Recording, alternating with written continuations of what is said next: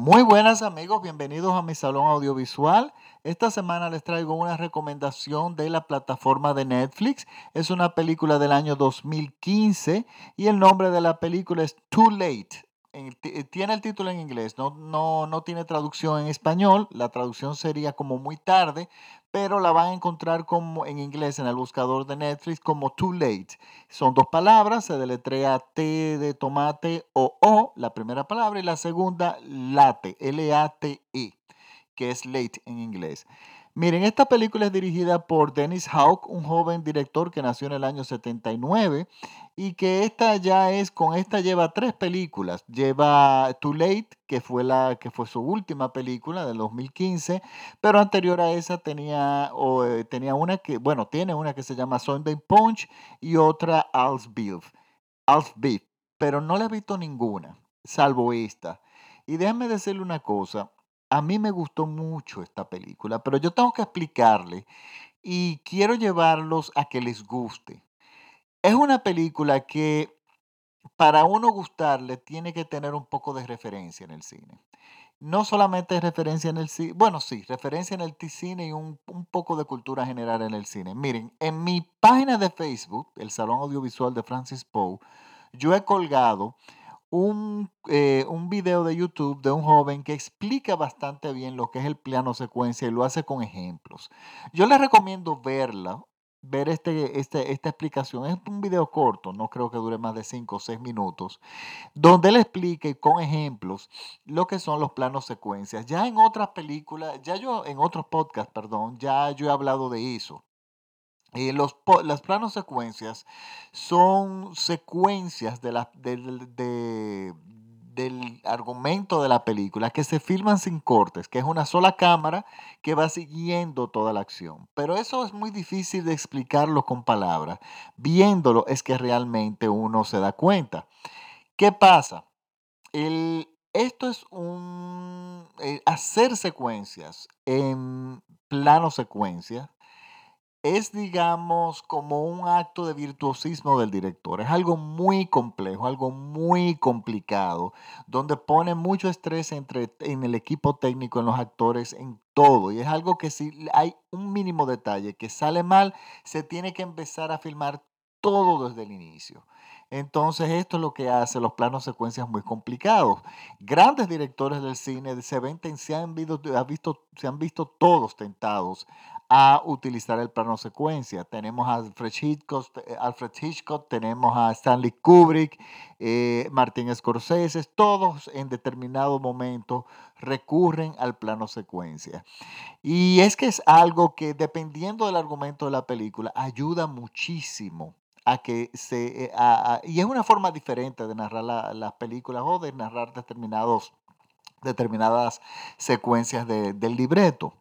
Miren, esta película es una película que es eh, con lo que la gente entendería como cine independiente. Algo que yo nunca, un término que yo nunca como he abrazado mucho, pero bueno, se ha inventado para hacer la diferencia de este tipo de películas que se, se producen con un, con, un con un capital y se distribuyen fuera de los estudios tradicionales de Hollywood. Y bueno, esta, esta película tuvo muy poca distribución porque una de las cosas que veo al principio, vi al principio de la película, es que está filmada en 35 milímetros. O sea, está filmado en la forma, si se puede decir antigua, que es con rollo. No se filma, no, no está filmada digitalmente como ya hoy se hace en el 99% de las películas. El director tomó la libertad artística de filmar una película en 35 milímetros. Esto es algo absurdo hoy en día sobre todo para un director tan joven con tan pocas películas, porque directores como Tarantino, Christopher Nolan o Martin Scorsese o de repente Woody Allen se, se permiten y se dan el lujo de filmar en 35 milímetros, pero hay que ver que ellos fueron formados en ese formato y de, yo personalmente pienso que a mí me gusta mucho. Lo que es una libertad, artística, una libertad artística de los directores, pero la realidad es que aumenta mucho los costos de producción, muchísimo. Pero si el director tiene la posibilidad de hacerlo, lo que me es extraño es que un joven director con, tan solo tres películas haya conseguido eh, producir eh, un presupuesto, perdón, que le, que le permita firmar en 35 milímetros y sobre todo una película que tiene esta característica. La película está dividida en aproximadamente cinco escenas, que yo diría que serían cinco capítulos más bien, que están unidos, tienen una, eh, tienen una, eh, es, pertenecen a, a, una trama común, o sea, no son historias independientes, son eh, diferentes, es parte de la narrativa. Pero cada uno de estos capítulos o de estas secuencias están filmadas en plano secuencia. Muchas películas las vemos hoy en día, como Krisha, eh, fue una de las que mencioné recientemente, donde tiene unos planos, al inicio un plano de secuencia eh, fantástico, pero bueno, luego lo abandona, pero es, eh, el, director supo aprovecharlo bien y después luego eh, decide eh, narrar la película con otro tipo de, narrativa visual. Pero este director no abandona el plano secuencia en ningún momento. O sea que tenemos una película que está filmada en cinco lugares diferentes y cada uno de esos lugares, son cinco o seis lugares diferentes, está filmado en plano secuencia. Para eso tú tienes que tener muchos ensayos, tienes que tener un buen guion y sobre todo buenos actores. Todo, la mayoría de estos actores aquí son poco conocidos, pero esta película se destaca muchísimo por sus actuaciones, o sea, muchísimo. Es una, hay actuaciones que son memorables y totalmente premiables para Óscar, pero como estas películas no tienen grande distribución y no se ven de luego en ningún lado si no fueran por las plataformas de Netflix. O sea, yo estoy viendo esta película porque Netflix la puso en su, en su menú. De otra forma es imposible nosotros, eh, por lo menos en mi país, ver este tipo de películas, porque este tipo de cine no va a llegar nunca a las corrientes comerciales, a las salas de cines comunes, porque primero tiene una narrativa diferente que el público de repente no está acostumbrado y hay una tendencia que a lo que no conocemos tendemos a rechazarlos, muchas veces sabiendo que nos estamos perdiendo de algo maravilloso y sobre todo que no tiene estrellas. Esta es una película, están protagonizada por eh, John Hawkes, está eh, Dishen Lackman, Crystal Reed, Joanna Cassidy, que es la, yo diría la más conocida, Natalie Shea, eh, Sidney Tania Potier y bueno, entre otros actores. Hay una chica que se llama Vale Bloom, que es estupenda, o sea, estupenda, estupenda. La actuación de esa chica es, en el, en el momento que sale, es impresionante. Pero bueno, ¿de qué trata la película? Esta película yo diría que es cine negro, es, em, tiene algo de thriller y algo de misterio también, entre otras cosas, pero es cine negro. El cine negro es un cine que se puso muy de moda en los años 40, con eh, personajes que todos reconocemos, eh, recordamos a Humphrey Bogart por esas películas de cine negro que siempre él hacía como de un detective. Eh, es un género, fue un género muy popular en los años 40, así como el western tiene sus características, el, cine negro también. Pero el cine negro tiene un origen también ya en la novela de detectives, novela negra se le podría decir, y bueno, y siempre ha existido en el cine. Ya en la década de los 70 tenemos a una maravilla que es Chinatown, una película de, eh, eh, de Roman Polanski protagonizada por Jack Nicholson y Faye Dunaway. Aquella película es estupenda y es cine negro puro, salvo que es en colores. Las películas no la hicieron en blanco y negro, pero tiene todas las características y, es una película, eh, es admirable. Esta película tiene todas las características también del cine negro. Y este es el argumento. El argumento es un detective privado algo muy común en el cine negro, que es un, normalmente en el cine negro hay un detective privado que está indagando algo, que fue contratado para indagar algo, y bueno, la película se trata de eso, sobre, sobre lo que em, en el mundo que él va, tiene que entrar para lograr eh, complacer, bueno, darle resultados a sus clientes. Pues en este caso tenemos lo mismo, tenemos un policía, un detective privado que está investigando la muerte de una joven stripper, de una chica eh, que baila en un bar de esos nudistas. Y el hecho de que, de, bueno, que esta chica perteneciera a trabajar en un bar nudista, en un, club nocturno nudista, hace que, el, que el, detective entre en ese mundo, que es un mundo paralelo, como al mundo real, yo diría. Y esto es lo que hace interesante la película. No solamente el hecho de que la película está narrada con planos secuencias, que son impresionantes, o sea, muy ingeniosa y el guion está muy bien elaborado.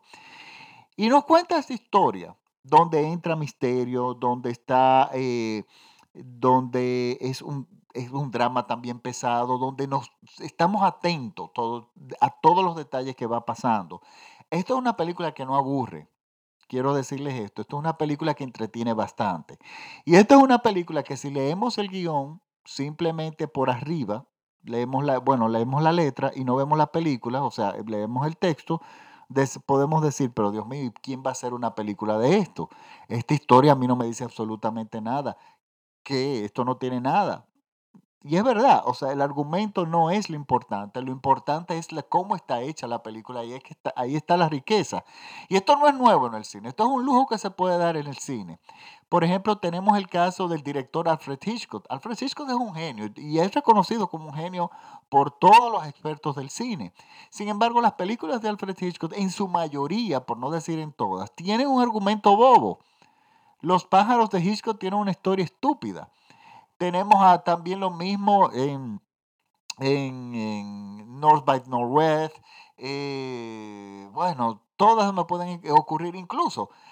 Hay algunas que son, claro, que tienen un poco más de peso. Yo diría que Rebeca es una de las que tiene más peso, también Vértigo y de repente Psicosis o también La Ventana Indiscreta. Pero en la su mayoría lo que Hitchcock quería era una excusa para él visualmente demostrar su, habilidad.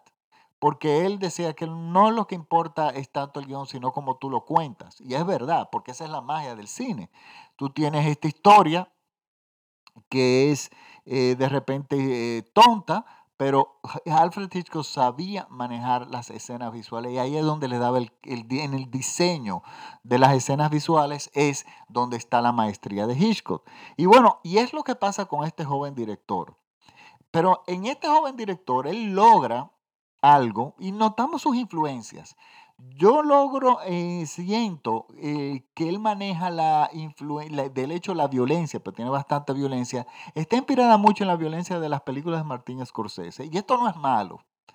Esto ayuda muchísimo a esta película, pero yo no le quiero dar detalles de ningún giro de argumental, pero sí le puedo decir algo.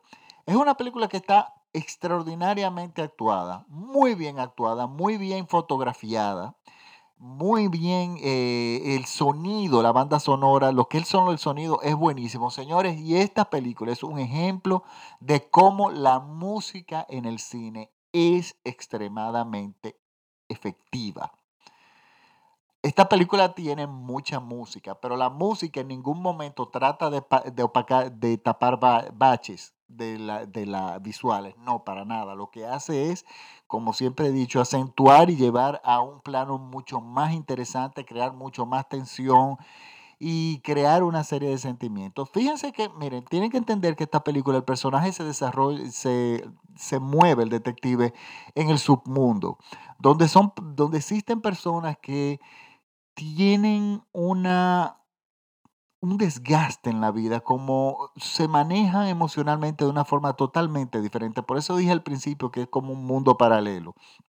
Pero una película que es, tiene secuencias de estrés, tiene, mucha, tiene violencia, tiene eh, mucho drama también, pero sobre todo es la factura visual. Por eso es que yo siempre he dicho que para ver cine para gustar, para aprender a ver cine hay que ver cine y hay que ver películas buenas. Eh, hay películas que hay que darle la oportunidad de la narrativa. Por ejemplo, si uno empieza a ver una película y a los cinco minutos uno se encuentra que, ay, que esta secuencia está un poco larga. Miren, en el cine nada es gratuito. Yo vi una película recientemente muy buena. No voy a hacer un podcast con ella, pero la voy a recomendar en mi muro. Le voy a poner el link. Es una película que trata sobre el tráfico de armas desde los Estados Unidos hacia México, con la facilidad en que las personas compran armas en los Estados Unidos, por cualquier persona te puede comprar un arma y entonces, claro, estas son las armas que se llevan a México para eh, y, con las que se ejercen toda la, se hacen todos los actos de delincuencia y de criminalidad. Pero ¿qué pasa? Esta película eh, hay una secuencia en que uno de los eh, matones, digamos, de lo, del, lado de México, decide, eh, después de que termina un diálogo, empieza a lavar sus trastes. Empieza a lavar, el, o sea, estaba cenando, empieza a lavar a sus trastes, empieza a lavar el vaso y todo. Y el director dedica una cierta cantidad de minutos a esta acción. Y uno dirá, pero ¿para qué pone eso? O sea, ya se acabó el diálogo, ya está dicho lo que quiere decir. Pero por medio de esa acción, el director lo que nos está diciendo es que ese criminal no es de alto perfil, o sea, no es un criminal importante, sino es un criminal de los de abajo. Por lo tanto, ese no va a tener tanta importancia en los acontecimientos. Y es una decisión y una libertad del director de dejarnos eh, eh, entender eso por medio de ese detalle, pero es que nosotros tenemos que aprender a leer las señas y tenemos que aprender a entender el lenguaje que el director entiende, se elige para contarnos la historia. Y es ahí una de las magias del cine. Por eso yo siempre digo que hay que ver buen cine para entender el buen, el buen cine. Y cuando yo recomiendo una película que de repente quien está acostumbrado a ver series de televisión o películas de Marvel o películas de, de, de esas de superacción, no le va a llegar porque es que tiene eh, eh, eh, muchos espectadores tienen un, un, esquema de lo que ellos están acostumbrados y preparados a ver en el cine. Y desde que lo sacan desde ese esquema, colapsan. Esta película es atrevida, muy atrevida, pero a mí me, todos los estudiantes de cine la van a adorar. y todo el que le guste el cine y que, ha, y que se toma el cine en serio, le va a gustar mucho. Porque si, bien la película yo no diría que es una obra maestra, pero esa es una película que a mí no se me va a olvidar. Y es una película que me encanta me gusta muchísimo que esté disponible en Netflix y que nos estén llegando en las, en las plataformas digitales. Y déjenme decirle algo. El mundo está demandando más cine como este. Y la realidad que está pasando es que las plataformas digitales están ofreciendo ese tipo de cine y estar produciendo también, dando dinero, haciendo producciones para este tipo de cine. Están dejando de algún modo a Hollywood de lado. Eh, y Hollywood no se quiere adaptar, yo diría, a los nuevos tiempos. Miren, en estos días anunciaron que Hollywood va a hacer unos cambios en sus premiaciones y va a agregar un premio a lo que ellos le dicen la película más popular. Eso es para mí absurdo. Y eso es eh, rebajarse a unos premios, como yo diría, como los NTV o premios de adolescentes, como pues, la película más popular. ¿Qué quiere decir eso? O sea, ¿cómo tú vas a premiar una película simplemente porque haya hecho dinero en, en, las taquillas? Supuestamente los criterios para premiar una película son otros. Pero bueno, como le digo, si esta película, la de hoy, la que le estoy recomendando, hubiese tenido distribución masiva por los estudios, yo estoy seguro que estuviera nominada y se hubiese llevado varios Óscares. Pero el mundo del, del cine está cambiando y gracias a Dios están las plataformas digitales. Y miren, no está solamente Netflix. Lo que pasa es que yo recomiendo mucho de Netflix porque en Latinoamérica Netflix es la que tiene más poder. Pero mire, está en Amazon Video. España tiene Filming, que para mí Filming es la mejor plataforma de cine del mundo. Lamentablemente eh, España no lo puede extender al resto del mundo porque tiene un tema de, con los derechos de, las películas, pero en cuestión de contenido, incluso de calidad de, y, y, todo, yo diría, es la mejor y la más completa plataforma. Por, lo tanto, lamentablemente las salas de cine se van a, a reducir por el tema de la, el tema de distribución de películas. Y por lo, por lo menos, miren, a mí me encanta ir al cine, a la sala. Pero las películas que yo quiero no las, no, las, cada vez son menos verlas. Y el cine que a mí me gusta, el cine serio, está aquí, en las plataformas digitales. Y bueno, y hoy en día cada quien puede tener su cine en su propia casa. Yo tengo mi mini cine, mi, mi, pequeña sala de cine aquí en mi casa. Y, óigame, yo la paso realmente bien. Pues bueno, recuerden que la película, es, el nombre de la película es Too Late, está en Netflix. Y, eh, y bueno, me gustaría que me comentaran. Recuerden que le puse un documental bueno, les voy a poner el trailer en mi página de Facebook y también un pequeño documental sobre qué son los planos secuencias para que ustedes puedan apreciar mejor la película. Recuerden que me pueden seguir en mis redes, estoy en el Salón Audiovisual de Francis Poe en Facebook, donde yo no solamente cuelgo los links para los podcasts, sino que eh, cuelgo otras cosas, música de cine, información, noticias, noticias de Netflix y de plataformas digitales en general. Me pueden seguir en Twitter como arroba Francis al, igual que en Instagram. Y recuérdense, mis podcasts, como de forma principal, de, bueno, yo recomiendo que lo escuchen en iCloud, eh, perdón, en iTunes, gratuitamente, si tienen un dispositivo, si tienen un dispositivo iOS, iOS, pero ustedes ponen en Google el Salón Audiovisual de Francis Poe y le van a salir muchísimas plataformas donde lo van a poder y o escuchar y descargar gratis. Y recuerden que yo hago recomendaciones solamente de películas en plataformas digitales, no hago recomendaciones de películas en los cines. Y cuestiones de que, cuestión de que ustedes puedan descargar los podcasts en su móvil y cuando ya lleguen, y bueno, y me pueden, pueden escuchar los podcasts mientras manejan hacia el trabajo o desde el trabajo hacia su casa. Cuestión de que cuando lleguen a su casa no pierdan tiempo, no pierdan tiempo, eh, tanto tiempo frente al televisor sin saber qué van a ver. Recuerden, claro, que mis recomendaciones no son películas para adolescentes, siempre van a ser películas que, que tengan ese aroma a arte, que, que, siempre tengan algo diferente que decir. Por lo tanto, este, nada, me despido y hasta el próximo podcast. Eh, nada, muchas gracias por la sintonía y gracias por estar aquí. Chao.